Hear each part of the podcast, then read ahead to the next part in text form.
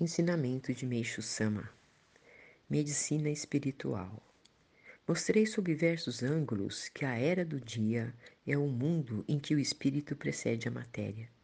Aplicando isso ao corpo humano, as toxinas, causa de todas as doenças, são matérias acumuladas no corpo físico. Mas nesse caso, como se encontra o corpo espiritual da pessoa? Nos locais do corpo espiritual correspondentes às regiões onde se encontram as toxinas estão as máculas. Quando se procura anular as toxinas, promovendo apenas a sua eliminação do corpo físico, obter-se-á um efeito temporário. Com o passar do tempo, elas surgirão novamente, de acordo com a lei do espírito precede a matéria. Assim, para eliminá-las radicalmente, devemos eliminar as máculas do corpo espiritual. Como todos os métodos utilizados até agora basearam-se unicamente na eliminação das toxinas ou ainda na sua solidificação, tomando apenas o corpo como objeto do tratamento, é óbvio que eles propiciassem uma cura passageira. Mas jamais a cura radical o que está bem caracterizado pelo uso da palavra recaída. Conforme já explanei, os métodos empregados pela medicina são dois: a solidificação e a remoção cirúrgica. Entre as formas populares de tratamento existe a solidificação por meio de banho de luz ou de eletricidade, a queima através da mocha, método esse que consiste em queimar determinados pontos para concentrar neles o pus e eliminá-lo. O nosso jorei, todavia, fundamenta-se na eliminação das máculas do corpo espiritual. O método consiste em irradiar pela palma da mão uma espécie de ondas espirituais que tem como agente principal o elemento fogo. Por ora, vou chamar essas ondas de raios místicos.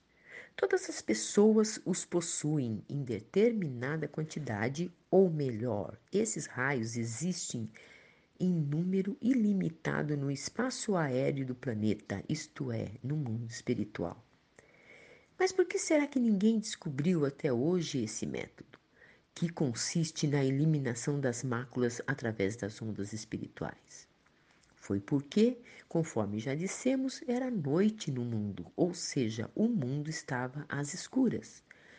Como luz, existia apenas uma claridade semelhante à da lua, e por isso era impossível obter-se a força para curar as doenças, ou seja, raios místicos em quantidade suficiente para dissolver as máculas.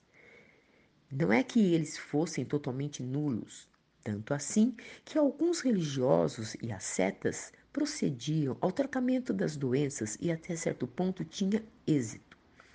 Como é do conhecimento de todos, os fundadores de algumas religiões ganharam considerável fama.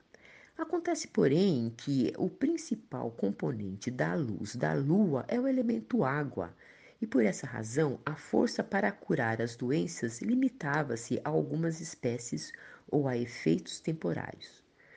Como elemento água, essa luz é de natureza fria e por isso é um tratamento solidificador. No jorei, entretanto, o principal agente é o elemento fogo, capaz de dissolver qualquer toxina solidificada. Por conseguinte, ele apresenta efeitos extraordinários. Os principais motivos que me levaram a descobri-lo foram: primeiro, o conhecimento sobre a transição da era da noite para a era do dia. Segundo, o consequente aumento de partículas do elemento fogo, as quais, concentradas no corpo, produzem uma poderosa luz purificadora.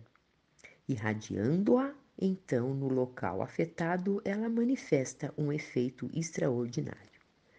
Medicina do Amanhã, 23 de outubro de 1943, tirado do livro A Verdadeira Saúde Revelada por Deus.